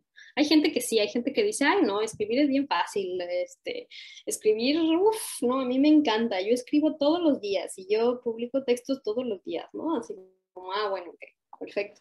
Para esas personas, muy bien, qué bueno que no tengan esa otra experiencia, pero usualmente van a escuchar todo lo contrario, todo, todo, todo lo contrario. Entonces, eh, pero esta sensación después como de tener ya el texto, que no sabes qué va a suceder con el texto, ¿no? Pero de, saber que, que, por lo menos te quitaste esa máscara ya, es absolutamente delicioso y lo recomiendo 200%. Entonces, eh, eh, finalmente, en 2019, terminé un segundo borrador. El primer borrador lo terminé justo eh, a ver, no, déjenme hacer cuentas. Bueno, no importa. Pero el punto es que el libro se publicó el año pasado. ya ese proceso como de, o sea, sí hubo varias versiones, a eso sí les tengo que decir. O sea, ya en, eh, como más o menos yo creo que a principios de 2019, como a mediados de 2019 hubo, hubo una primera versión, pero luego más o menos como a como por septiembre, octubre justo de 2019 hubo otra versión y luego en enero de 2020 hubo otra versión y luego ya después con la editora Abril Castillo de Alacraña trabajamos un montón. Eh, la verdad ahí fue como muy padre porque también algo que, que, sucede mucho con la edición hoy en día pues es que ya no hay editores básicamente, a nadie le importa la edición. Entonces eh, el esfuerzo por, por querer, digamos, eh, entender o tratar de, tratar de empatizar, digamos, con la pregunta que se está haciendo el autor, que es básicamente, me parece, el trabajo del, editor, pues ya no existe, ¿no? Y, lo que hizo Abril fue abrir completamente sus oídos a lo que yo estaba intentando hacer. Entonces era como eh, algo que me gustó mucho, que en algún momento me dijo, es como, ah, ya, ya, creo que ya entendí lo que quieres hacer, creo que ya, ya lo, o sea, como, como esta sensación de que, ah, claro, ya caché perfecto lo que quieres hacer, sí, ajá, ¿no? Y eso es sumamente difícil, es decir, eh, que alguien te lea de esa manera, como que alguien comparta como ese deseo de que tu texto, em, e, eso, como que acorte la distancia entre lo que quieres decir y lo que realmente estás diciendo, es eh, absolutamente valioso. Entonces, ya con Abril, ya había como una cosa pensada, como en las secciones, ¿no? Con el juego también, con el poema de Sor Juana, eh, con, como con ciertos elementos específicos en términos visuales, como lo del cuestionario, eh, pero ella le fue, fue ahí amarrando también, ¿no? Con su experiencia de editora, de ilustradora, de, eh, de todo terreno como es Abril. Y, el trabajo que ustedes ven es justamente un trabajo ya colaborativo. Ya tiene que ver ahí también el, ilustrador que, y, el, diseñador, que es también Daniel Bolívar, ¿no? O sea, ya el trabajo ahí como visual de todo el libro y las manchitas y cómo se va convirtiendo y cómo se convierte finalmente en una fotocopia, eh, se convirtió en un trabajo de tres personas. Entonces, eh, por eso les digo también, así yo cuando lo vi dije, wow, esto o sea, yo no hubiera pensado que iba a quedar tan, o sea, me encantó verlo y me sentí así como, como, eh, pues sí, o sea, que, yo sabía que no era mío también, o sea, que no, no lo veo como, o sea, es una cosa colaborativa y claro, o sea, el texto ahí está y entonces uno hace sus procesos y demás, pero, pero es un trabajo como en conjunto, ¿no? Y entonces, finalmente, ya cuando se publicó, eh, pues ya, como que ahora sí dije, eh, que se vaya al mundo. Y, ha sido muy interesante también ya después como en esos términos de lectura, e ir encontrando conexiones con un montón de, temas y específicamente, por ejemplo, con la memoria, ¿no? que siento que es uno de los temas que recorre el libro y que tiene que ver mucho sobre todo con, eh, pues justo con cómo se experimenta la memoria, ¿no? porque en realidad es una cosa absolutamente maleable y absolutamente eh, así como les decía, ¿no? O sea, si, eh, si el día de hoy eh, estoy contenta, quizá mis recuerdos de hoy van a ser de una manera, ¿no? Pero como mañana voy a estar muy enojada o como el lunes es lunes y es horrible, los, y son horribles los lunes, seguramente los recuerdos de ese día, de ese día van a ser horribles, ¿no? Pero si el lunes no voy a trabajar, seguramente serán recuerdos muy felices, ¿no? Y así, o sea, como que siento que hay un montón de factores que influyen en eso y que muchas veces también como, como tantas otras cosas como la técnica o como la, em, como la repetición, como el yo, eh, están ahí también como como ya un poco desgastadas, ¿no? Como que se dice, no, pero la memoria tiene que ser, eh, el recuerdo tiene que ser intacto y tienes que saber exactamente, y si casi, casi, si no subiste tu story exactamente ese día y como eh, tiene que ser el recuerdo exactamente tal cual fue, es como, no, bueno, pues eso ya, la experiencia cotidiana, esto que estamos teniendo ahorita, aunque sea por Zoom, va a ser irrepetible, aunque lo puedan ver después, aunque puedan ver la grabación, esa va a ser otra experiencia. Pero este momento, el cómo estamos ahorita aquí, es muy distinto y, no se va a repetir. Punto. Quienes no estuvieron aquí no lo van a experimentar como ustedes los están experimentando, ¿no? aunque puedan ver el video. Y, y perdón por decir esto, si están viendo el video en este momento, pero saludos. Exacto. Pero, pero sí, o sea, un poco es muy maleable, ¿no? Entonces, eh, pero bueno, creo que Mayra tenía una pregunta. Sí, eh, muchas gracias primero por, por compartirnos tu, tu, tu, ensayo. La verdad es que muy generoso, ya lo había comentado Ale, es, es una belleza que, que, nos lo compartas y pues el tiempo sobre todo, te agradecemos muchísimo. Eh, mi pregunta va relacionada con esto de los yo.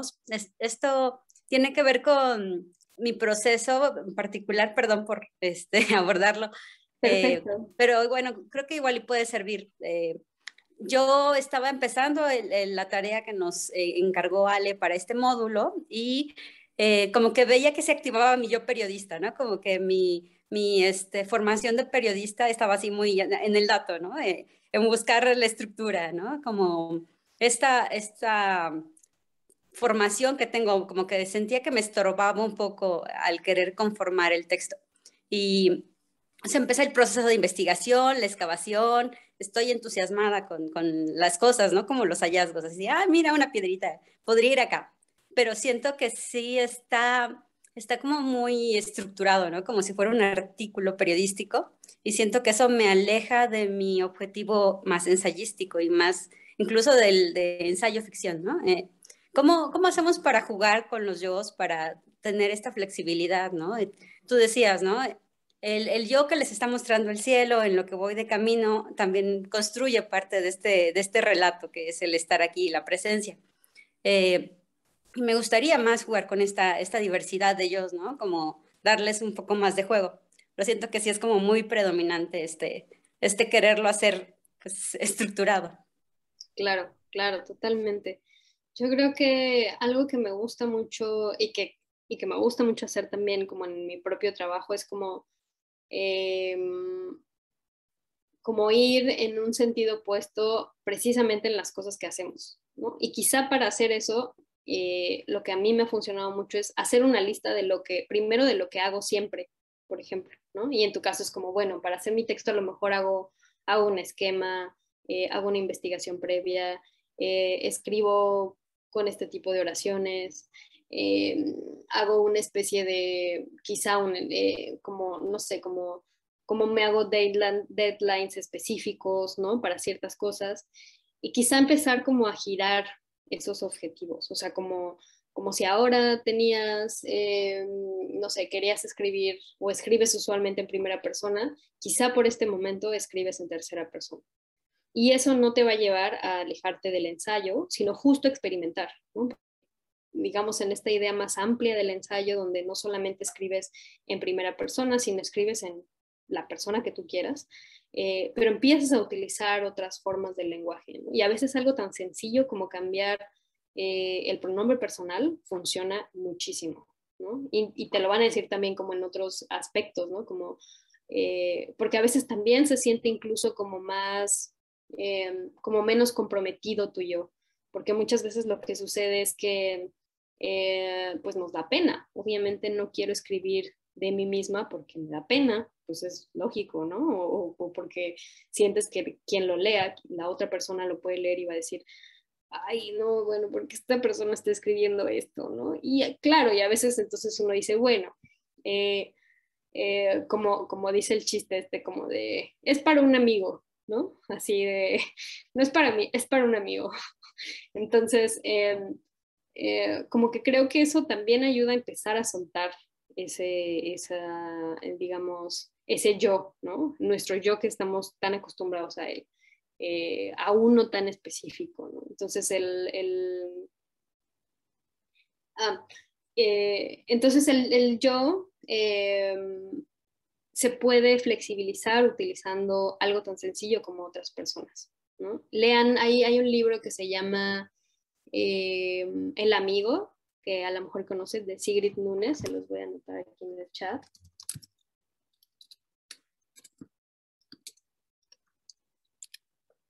que al principio, igual que, em, igual que Nora de la Cruz, eh, me da mucha risa a veces muchas de sus, de sus reseñas. Eh, a veces siento, y yo, y yo espero que si un día lee mi libro no lo abandone en una banquita de un parque, aunque si lo abandona, ojalá que, ojalá que le haga un video, sería muy divertido. Eh, pero bueno, ella decía así como de este libro y que me daba mucha risa y que a mí también me causó al principio eso, como decía, ay no, como una de estas escritoras en Nueva York, ya no, qué flojera, ¿no? Así. Y yo decía así como, sí, sí es cierto, qué horror. Pero después resulta que hay un giro muy interesante en este libro porque eh, está escrito eh, como a manera un poco, o sea, está escrito en segunda persona, es decir, está como eh, es, es, una especie de carta, pero en realidad no es carta porque no es, es como una conversación que tú tienes con una amiga, pero quizá que estás, eh, no sé, ahora, ahora está muy raro porque ahora nuestros mensajes por WhatsApp no son así, son de, oye, ¿cómo estás tú? ¿No? O sea, como nuestro tuteo es distinto. Pero entonces lo que hace Sigrid es que construye un personaje que es una, eh, que uno puede decir que es ella, pero nunca sabemos si es ella, que le está escribiendo a su mejor amigo que acaba de morir, ¿no? Y entonces eh, ella se queda con el perro de ese, de ese mejor amigo. Y entonces su, el libro es, eh, cuenta cómo, digamos, cómo ha sido su proceso de duelo por la pérdida de ese amigo, pero al mismo tiempo cómo ha sido quedarse con el perro de su mejor amigo. Y entonces al principio parece que es otra horrible historia de Nueva York y de una señora escritora en Nueva York, pero luego nos vamos dando cuenta que tiene mucho más que eso, o sea, sí es eso, pero, pero va más allá de eso también, ¿no? Y entonces eh, a la hora de, eh, digamos, de ir jugando con esa idea de del yo eh, se sitúa en otro lugar, ¿no? Y se sitúa precisamente desde la segunda persona.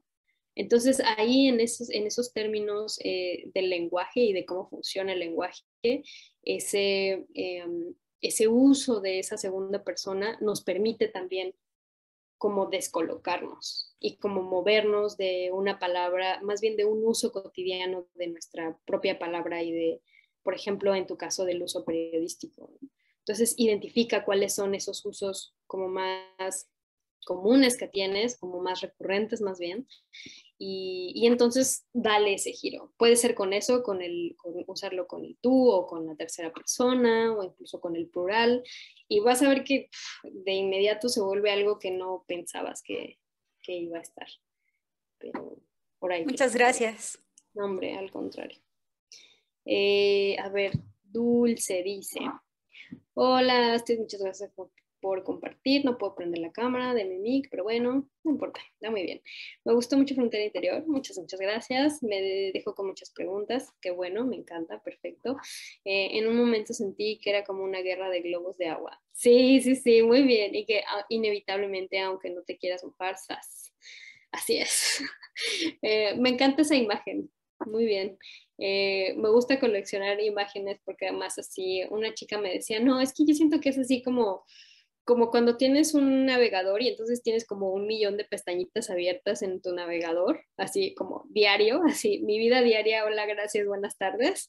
Eh, y yo, ay, qué bonito, qué bonito que eso te haya parecido la frontera y así de así. O el buscaminas, perfecto, muy bien.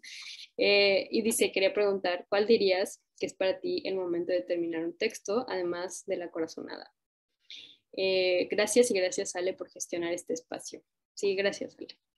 Em, yo diría, em, yo diría que un poco, em, sí, sí creo que hay una sensación, o sea, una, una, cosa creo que es la intuición y justo como la corazonada, que eso es como creo que ya quedó, eh, pero también puede funcionar mucho y ahí sí, por ejemplo, cuando ya estás en un proceso de cierre, eh, si tienes ciertas cosas, como, como quizá una lista de cosas específicas que si quieres que tenga tu texto. Y que eso fue así. Hubo un momento donde sentí que la frontera como que ya se me estaba abriendo demasiado y dije, no, no, no, a ver, siento que ya está como, esta, como este contorno, como esta periferia, como esta, eh, sí, como, como esta circunferencia, digamos, de, la frontera. Y, entonces ahora toca como, como terminar de poner la parte de adentro, como terminar de hacer la cuadrícula de mi buscaminas, ¿no? Así, y como plantar las bombitas dentro.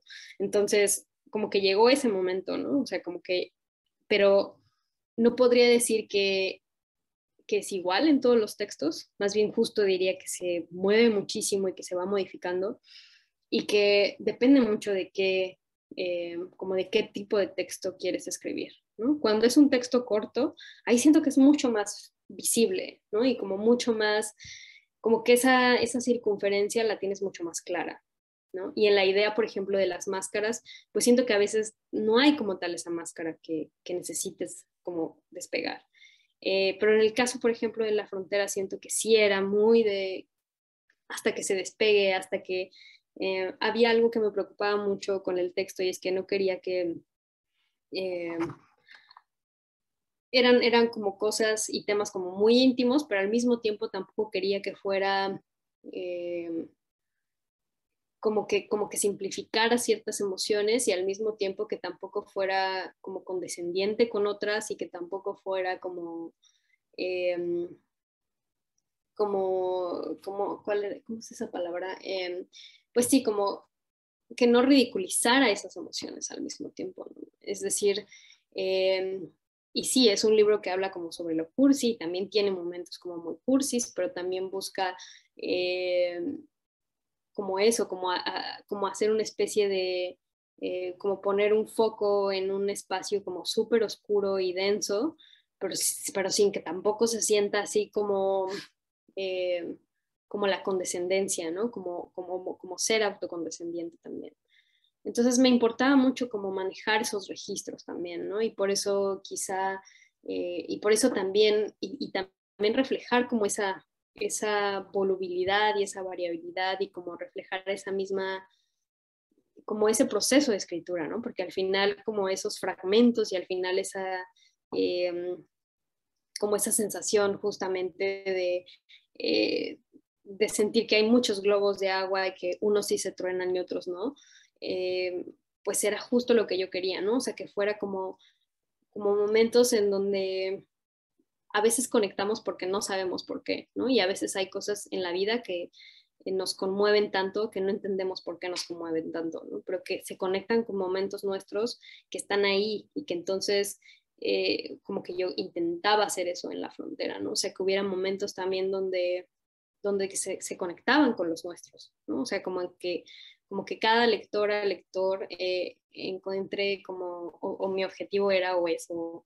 fue en algún momento como que encontrar esos momentos donde, donde su propia vida le, le arrojaba esa, eh, como esa conexión como con algo tan íntimo, pero suyo, ¿no? O sea, no, no, no necesariamente con lo mío, pues.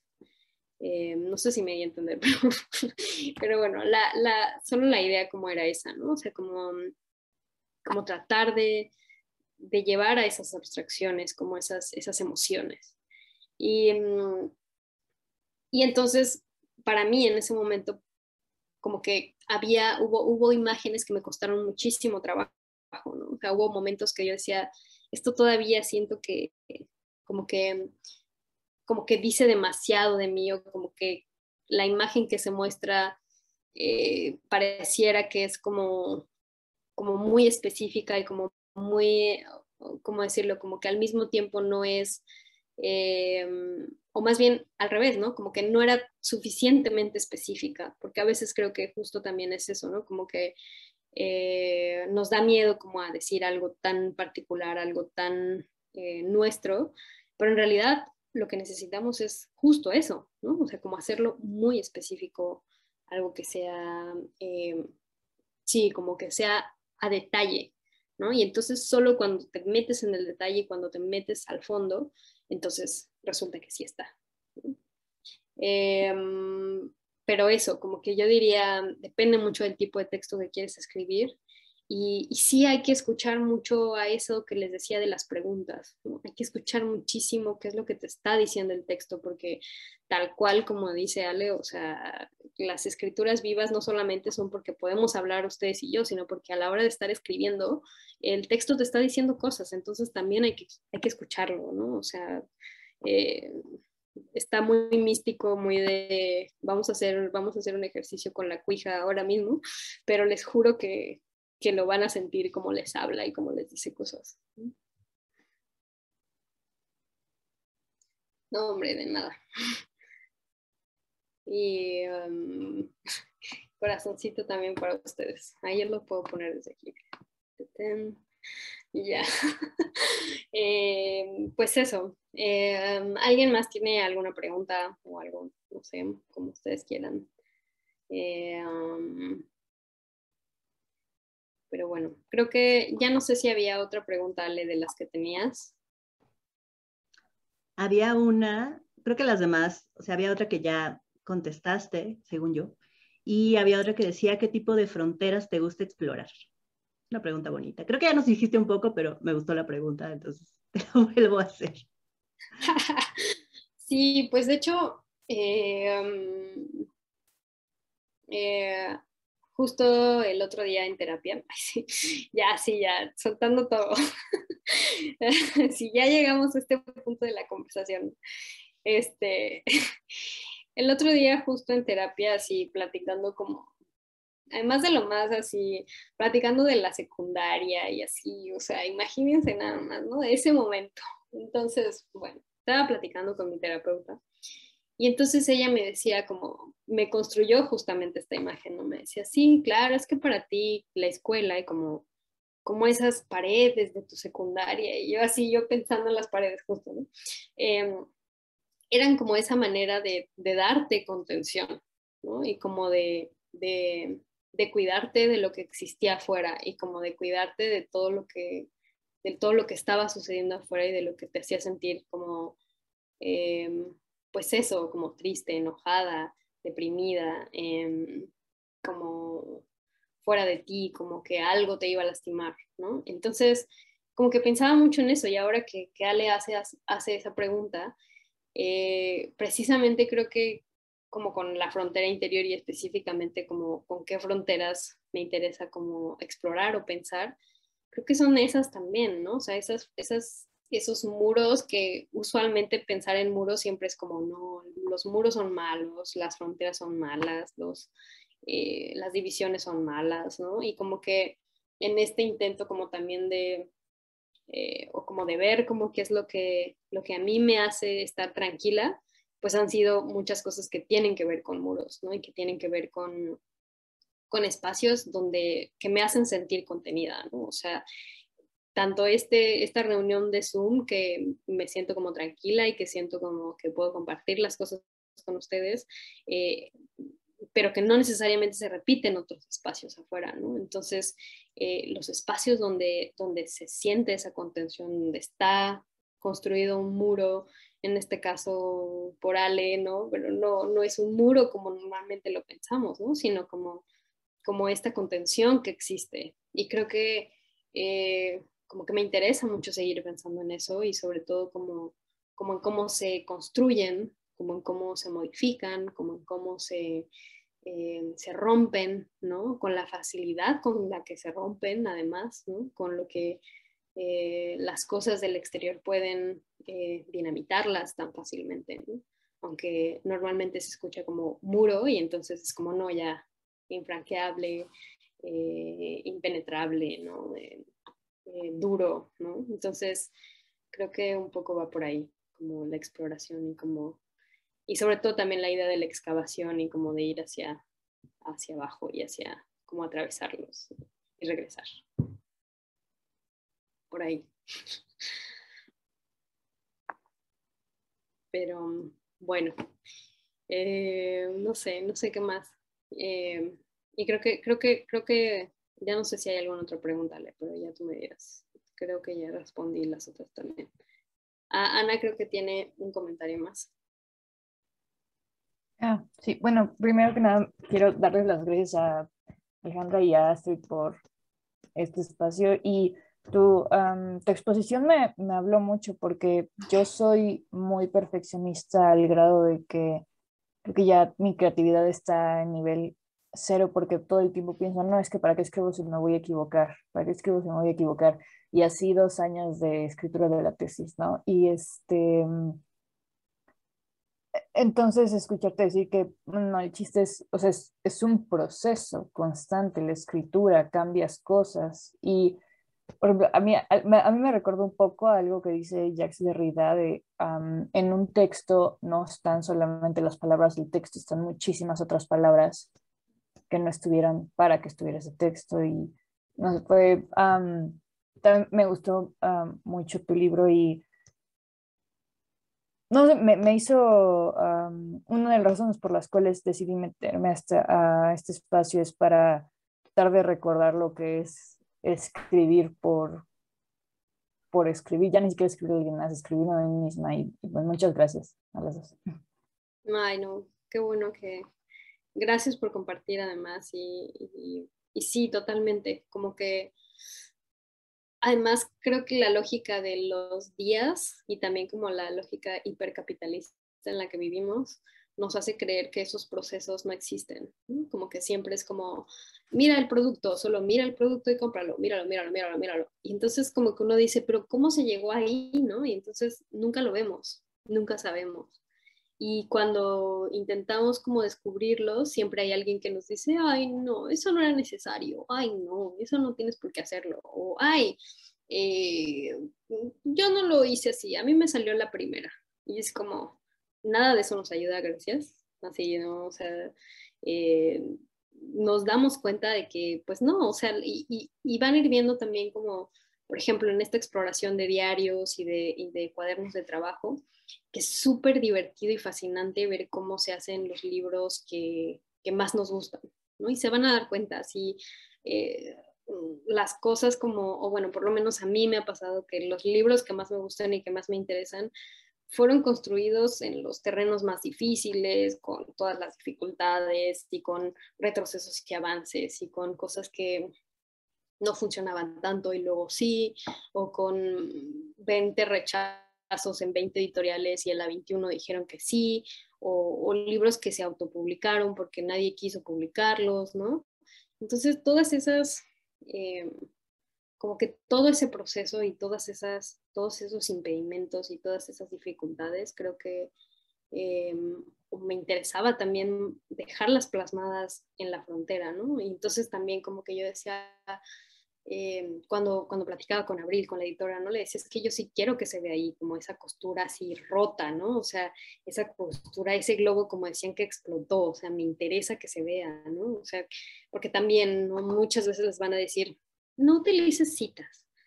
Siempre parafrasea todas las ideas de los escritores que estés leyendo. ¿Por qué? ¿Quién dijo eso? O sea, por qué no puedo utilizar este, este texto específico de Sor Juana que me gusta tanto? O sea, ¿quién te dijo eso? Entonces, yo diría eso como también, o sea, no, para mí como que era muy importante reflejar y, romper todas esas posturas. Ah, y de hecho justo Ale Olivares es la que, como que ella decía, como que se rompen las costuras, ¿no? En algún momento me comentó y me dijo eso, y yo decía como justo así, o sea, justo esa idea de que, de que se rompan, de que, de que estén ahí rotas, ¿no? Y, como, pues sí, o sea, que algo se le salga, ¿no? Ahí eh, el relleno del ¿cómo se llama? Del, del osito de peluche, ¿no? Así, así me, como quería que se viera, porque, porque siento que ahí es cuando empieza la escritura, ¿no? Cuando empezamos a coleccionar nuestras citas favoritas de autoras, de autores, de, de en, series de televisión, cosas que nos llegan así, que nos hacen llorar, que nos hacen, eh, o que nos, o que nos vuelan la cabeza, ¿no? Que decimos, no mames, o sea, esto está increíble, sí, yo lo quiero hacer, o yo lo quiero escribir, o yo lo quiero leer, o que nos detonan un montón de cosas, ahí es donde está como ese espíritu de, de seguir escribiendo, ¿no? Entonces, como que todas esas partes de la escritura que normalmente se intentan esconder a la hora de tener un texto, em, pues son esenciales a la hora de escribir, ¿no? Y, pero sí, Ana, sí, qué bueno que, eh, qué bueno que te sumaste, qué bueno que estás acá y, seguro estás, estás en las mejores manos, pues, en las manos de Ale, me refiero, no en las mías, pero, pero sí, eh, estás en las mejores manos, así que me da mucho gusto verte por acá. Y bueno, Corina. Yo tengo una pregunta respecto a tu proceso de lectura. Eh, la recomendación de coleccionar las citas y de tener como ir metiendo tus lecturas en, incluso en el diario personal está, bastante buena. Eh, pero yo me pregunto si es, o sea, como la, la, manera en la que aconsejas y por el tipo de lectura detallada que haces, eh, que, o sea, toda esta parte en el libro que hace referencia a situaciones de los autores y de eh, los libros, etcétera. Cuando tú lees, ¿tienes algo así junto a ti como un esquema como de, ah, aquí está usando este narrador, aquí está usando, o sea, tú, tú ya personalmente, ¿puedes todavía leer em, por placer o tienes ya activado todo el tiempo modo, modo editor o incluso modo, bueno, modo editora o modo em, escritora? Como de, ah, aquí está usando este recurso, aquí está usando eh, no sé, eh, no sé, muchas, muchas cosas, o inmediatamente, o sea, también siento como que de repente tu lectura de ser infinita y eso me sorprende mucho, ¿no? Como de, este dato me llama la atención, lo googlearé, este dato me llama la atención, lo anotaré, o si puedes leer, si puedes leer fluido, porque, no sé, o sea, no, no, no alcanzo a ver cómo, cómo alguien como tú puede leer tanto, pero al mismo tiempo eh, coleccionar tantas cosas. Siento como que está muy sistematizada eh, tu lectura, eso me, me, me, asusta, pero me gusta. No sé si debo empezar un, un Excel para, para todas mis lecturas. Y si tienes uno, compártelo, por favor, para sacarle jugo a los textos. Me encanta muchísimo tu pregunta, porque además siento que es algo que tengo que agregar también como a la conversación y que creo que no, o sea, no se metió, no lo metí para nada en la presentación.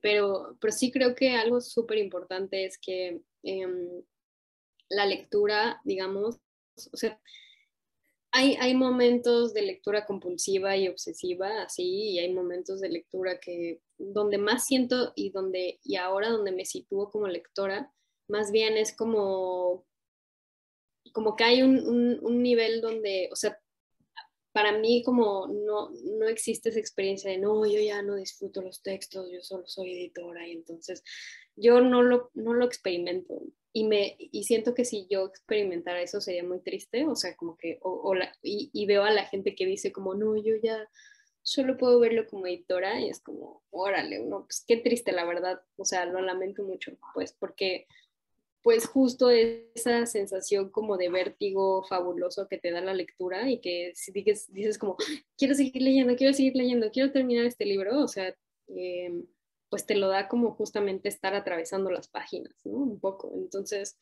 en mi caso, eh, las primeras lecturas usualmente siempre son de corrido, o sea, como todo lo que, o sea, si algo lo estoy leyendo, estoy como, eh, no, no, en todo caso tomo como, eh, en todo caso rayo los libros. A veces sí me pasó con un, con un libro de un amigo que ya no se lo voy a devolver porque cometí el horrible pecado, así nunca lo había hecho y en pandemia así me deschongué totalmente. Entonces, ese libro que era de ese amigo me estaba encantando tanto, bueno, no era de él, sino como este, un libro suyo de como, bueno, de otro autor, pues, pero que era de su propiedad. Entonces, así, estaba tan obsesionada con ese libro que lo empecé a rayar, lo empecé a subrayar, lo empecé a, le empecé a poner marcatextos y notas por todos lados, aunque ya tenía su súper sello de agua así de su biblioteca y, y yo así de no me va a matar, o sea, primero solo fue así como poquito, así como, ya saben, así como, bueno, igual lo puedo borrar, ¿no? Así al final, nada más es esta notita así, para no hacerle como el doblez de orejita de perrito que le llaman a las hojas. Dije, no, nada más así levecito. No, ya, o sea, ese libro acabó así. Nadie más podría leer, yo creo que ese libro de lo, eh, de lo intervenido, digamos, que está, ¿no? Entonces, em, específicamente con, con eh, y, todo esto lo que les trato de decir es como que ahora más bien justo que siento que mi lectura es eh, cuando hay un texto específico que murió por la patria, sí, exactamente, ya murió por la patria. Entonces, eh, cuando este nivel como, como de, como de vértigo, por llamarlo de alguna manera, o como de esta sensación que tienes como de ese libro que, wow, esto está increíble, o sea, esto me está llegando por todos lados, ¿no? O sea, este bombardeo, como me encanta, este libro es como quiero seguirlo leyendo. Entonces esos libros o los vuelvo a leer o los hiper subrayo o entonces como que intento ahí sí clavarme después de ya haberlo leído, como con la estructura del texto, ¿no? Y, y me pasa, o sea, ahí sí no puedo decir, o sea, eso es ahí sí hay que invertirle creo que mucho tiempo a la lectura, pero también es un ejercicio que es súper interesante, ¿no? Y como súper, eh, que les va a ayudar un montón ahí sí a la escritura. Y ahí sí siento que, eh, o sea, como que yo lo veo más como, ya, ya no creo tanto, o sea, creo muy poco como en la, en la múltiple lectura, o sea, como, eh, oh, leer los mil libros, dos mil libros al año. Voy a leer tres mil libros al año, es como, no, pues yo no, no le entro, no le entro, gracias, ahorita no, muchas gracias, eh, pero más bien como que ahora estoy en una fase y, y, bueno, o sea, no, no digo que eso esté mal o algo por el estilo, no para nada, sino más bien como, como ya por muchísimas cosas, eh, como que no estoy en ese momento de, de lectura, pero sí más bien como que en ese momento donde un texto me interesa leerlo de múltiples formas, ¿no? Y entonces, por ejemplo, eh, como está en, Un cuarto propio de Virginia Woolf, es un libro que igual así acabó deshecho, eh, porque me interesaba mucho entender cómo, cómo estaba construyendo el ensayo Virginia, ¿no? que era a partir de una conferencia, pero luego se dio cuenta de que lo quería hacer libro, pero luego se dio cuenta de que tenía que arreglar ciertas cosas. Y entonces ya no nada más me meto como al texto mismo, sino a su hechura. Y a su hechura no nada más en el sentido de la forma del texto, sino cuándo se publicó, por qué, estaba haciendo Virginia Woolf, que casi casi que comía, que, o sea, si todo eso está disponible, perfecto. Y entonces como un poco recrear así ese momento de alguna manera en el googleo máximo, como decía Corina, eh, y en ese sí como de obsesividad así máxima también, de estar analizando qué estaba haciendo, ¿no? Y entonces sí decir, ah, ok, ya alcanzo a ver como la forma, porque es, como muy difícil, me parece, eh, o bueno, yo no lo hago a la primera, pues, o sea, aunque, o sea, si es un texto muy pequeño, sí, pero si es un libro completo y, la y, me lo he hecho así porque, porque la intensidad me pide que lo termine de inmediato, eh, pues no, no me fijo tanto en esas cosas, ¿no? O sea, no, no la podría decir como, ah, no, pues sí, eh, la estructura es esta, ¿no? Quizá algo superficial, pero no algo muy específico. Eh, pero si quiero y si siento esa como necesidad, entonces sí me meto como a, revisarlo, ¿no? Y por ejemplo eso, ¿no? La, la, eh, el libro de Virginia Woolf me gustó mucho porque justo partía de una conversación entre amigas. Entonces, como que yo no me había dado cuenta de eso y cuando, cuando me di cuenta de eso fue como, wow, es que ella está haciendo, o sea, un cuarto propio es a partir de una conversación entre amigas de por qué a una no la dejaron entrar a una biblioteca y se está quejando porque no la dejaron entrar a una biblioteca, ¿no? O sea, en el chisme de la tarde, echando chisme, se dieron cuenta de que no la dejaron entrar a la biblioteca y entonces se enojaron las dos y entonces a partir de eso surge justo un cuarto propio.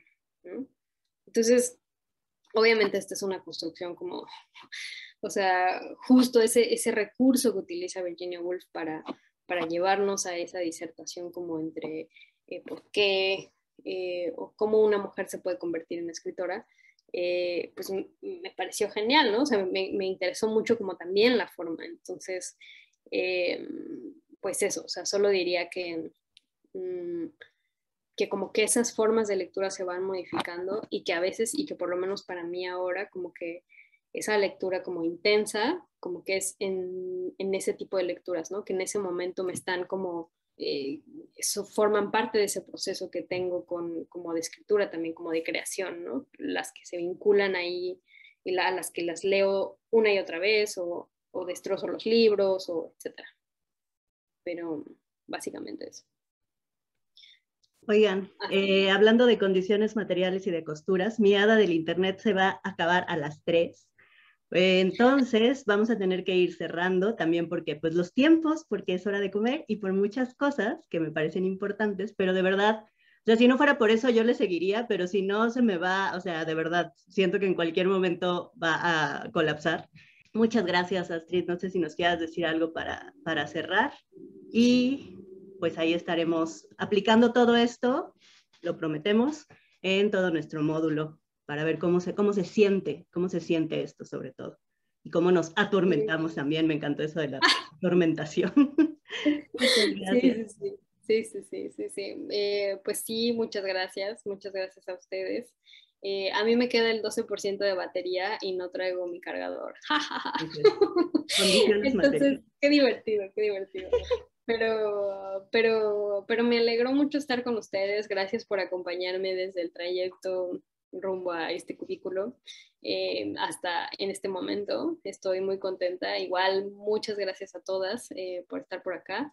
le voy a mandar a Ale la presentación también para que por si se las quiere rolar, y el libro de Donna Haraway. Eh, y listo, pues muchas, muchas gracias. Yo también estoy muy agradecida. Siempre es muy bonito platicar. Gracias. Recuerden que luego esto se convierte en podcast, así que ahí estaré comunicando. Bueno, ya dijeron que sí quienes estaban participando, así que Y también tú, Astrid, si quieres ahí que le quite, le ponga, lo que sea, ahí te estaré también contactando. Borra, borra todos los nombres de las, de las, este, de las personas que se mencionaron, ¿no?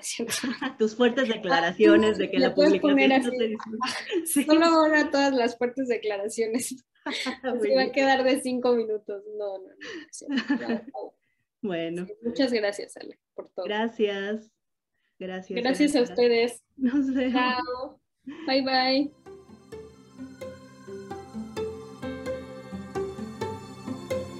Puedes enviar tus comentarios al correo labescrituras.gmail.com. Muchas gracias por escuchar. Hasta la próxima.